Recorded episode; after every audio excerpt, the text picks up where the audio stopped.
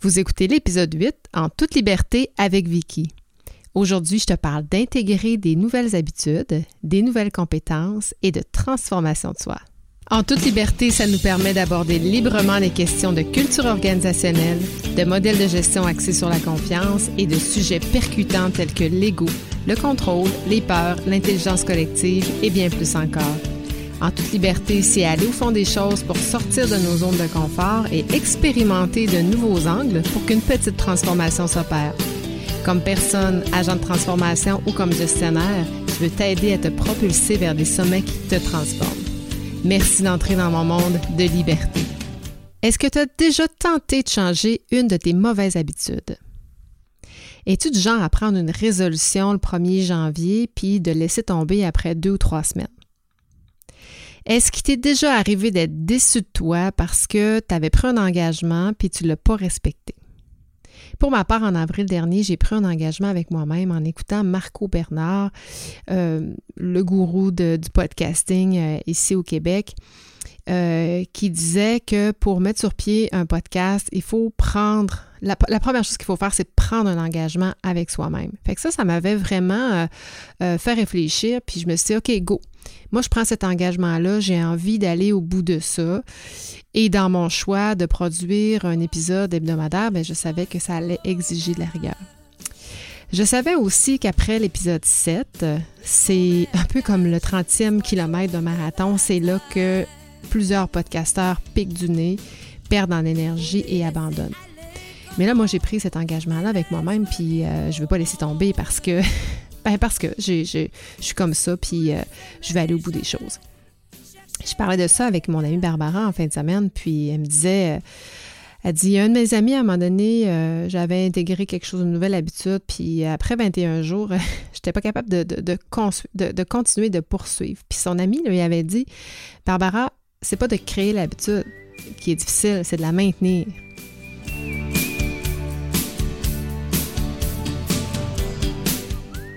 Alors, j'ai fait quelques lectures sur le sujet, puis je me suis euh, aperçue qu'il y a encore plusieurs spécialistes qui utilisent cette théorie-là pour accompagner leurs clients. Donc, j'ai vu des psychologues qui travaillent avec des enfants utiliser ça et en faire référence pour aider les parents à intégrer des façons de faire pour leurs enfants. Donc, ils disaient ça prend 21 jours de pratique pour adopter ça. Dans un autre ordre d'idée, euh, j'ai fait d'autres lectures, puis je me suis rendu compte que cette théorie des 21 jours-là a été euh, initiée en 1960 par le chirurgien américain Maxwell Malt, qui a écrit un livre qui s'appelle Psycho-Cybernetics.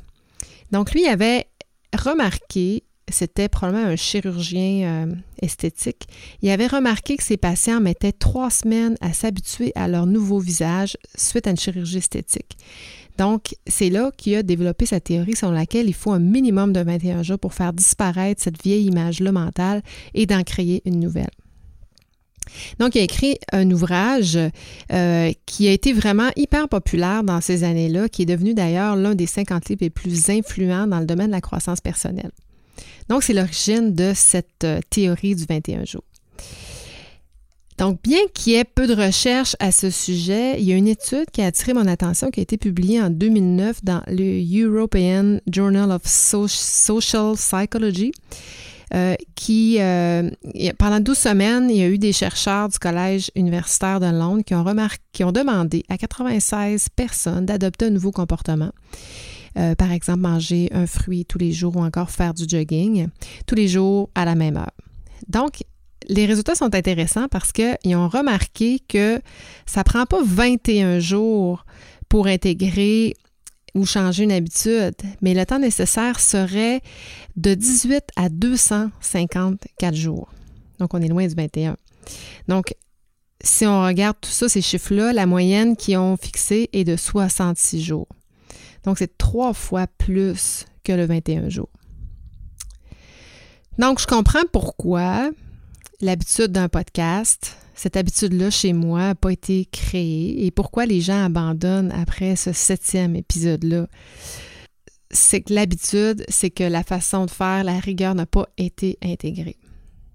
Donc, euh, ce que j'ai réalisé, puis comme j'ai dit récemment, c'est que ça prend un engagement sincère avec soi-même. C'est la première chose. Il faut s'engager réellement à le faire. Mais c'est pas tout, parce que ça prend aussi une raison pour, laquelle on veut changer ou intégrer une nouvelle habitude. Donc, en fait, si on veut rester motivé, on doit être aligné avec nos valeurs. Et qu'on est aligné avec nos valeurs, on a plus de chances d'adopter une nouvelle habitude rapidement. Moi, de mon côté, j'ai fallu quand même que je me questionne. Pourquoi je fais ça? C'est quoi la raison pour laquelle j'ai voulu mettre sur pied mon podcast? Mais en fait, puis c'était la raison initiale, c'est que mon podcast m'aide à servir ma mission. Donc, je suis carrément alignée avec mes valeurs, c'est-à-dire d'aider les entreprises à se transformer vers des pratiques de gestion qui sont plus humaines. Donc, moi, je pense que c'est plus grand, cette mission est plus grande que moi. Donc, c'est en passant par les agents de transformation que ça va se faire.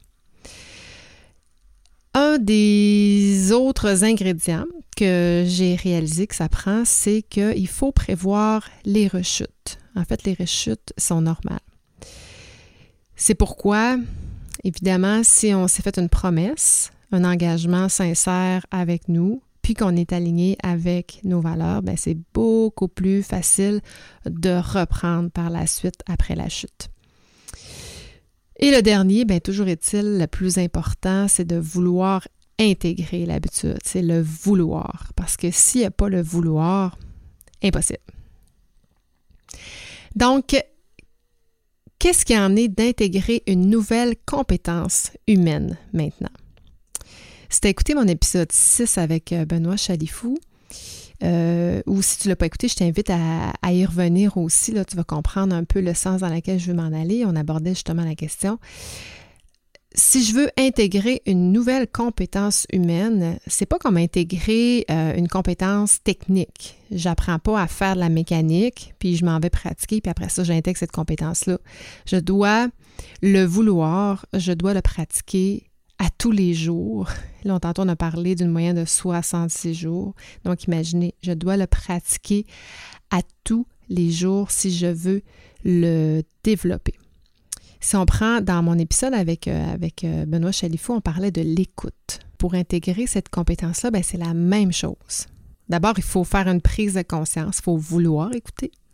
Il faut prendre un engagement sincère avec soi-même. Il faut savoir pourquoi on veut changer cette, habitude-là, c'est-à-dire la non-écoute.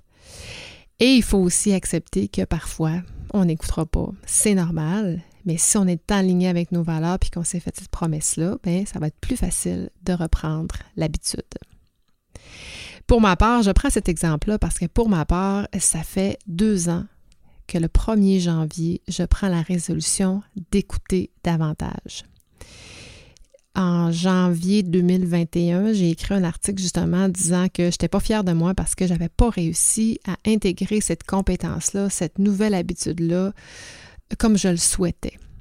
Euh, donc, je me suis fixé exactement, j'ai j'ai repris le même engagement en 2021. On est au mois d'octobre 2021 et je dois dire que je ne suis pas encore satisfaite totalement de l'intégration de cette nouvelle habitude-là.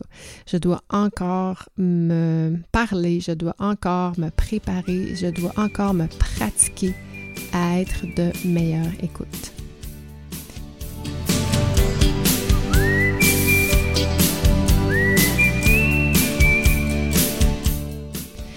Dans mon prochain épisode, je vais te partager les six grandes compétences avec lesquelles je travaille dans des mandats en transfert. Pour moi, ces grandes compétences-là sont des must en termes de gestion d'entreprise. Si on est défaillant parmi l'une de ces, ces grandes compétences-là, ça a des conséquences quand même assez importantes sur la performance et la pérennité de l'entreprise. Donc, je te partage ça la semaine prochaine. Évidemment, parmi ces six compétences-là, euh, tu me vois venir, il y a des compétences humaines, des, soft skills. Donc, euh, peut-être que tu as des exemples, ça va peut-être résonner avec ce que tu vis dans tes relations professionnelles avec tes collègues ou gestionnaires, mais euh, j'ai envie aussi d'aller un peu plus loin dans le développement de ces compétences-là. Et pour ce faire, dans mon épisode 10, je vais inviter Isabelle Dubé de chez BRH, avec qui, une partenaire avec qui je travaille depuis euh, quand même quelques années maintenant, euh, avec qui je vais m'entretenir sur euh, le développement de ces compétences-là. Je veux aller un peu plus dans la science, dans ce que la littérature dit sur le développement de ces compétences-là. Et avec Isabelle, ben, on va aller au fond des choses. Donc, si toi, tu souhaites développer tes propres compétences en gestion ou si c'est toi qui gères le dossier de développement des compétences, de plan de développement des compétences dans ton entreprise, bien, je te promets que ça va t'être utile.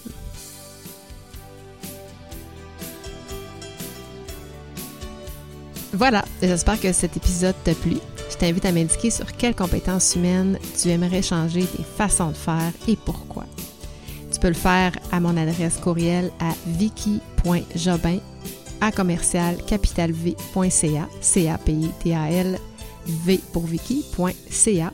Tu peux aussi le faire sur mon groupe Facebook, le Culture Club, groupe de transformation collective. Merci à toi d'avoir été avec moi aujourd'hui. C'est grâce à toi que je vibre sur la bonne fréquence.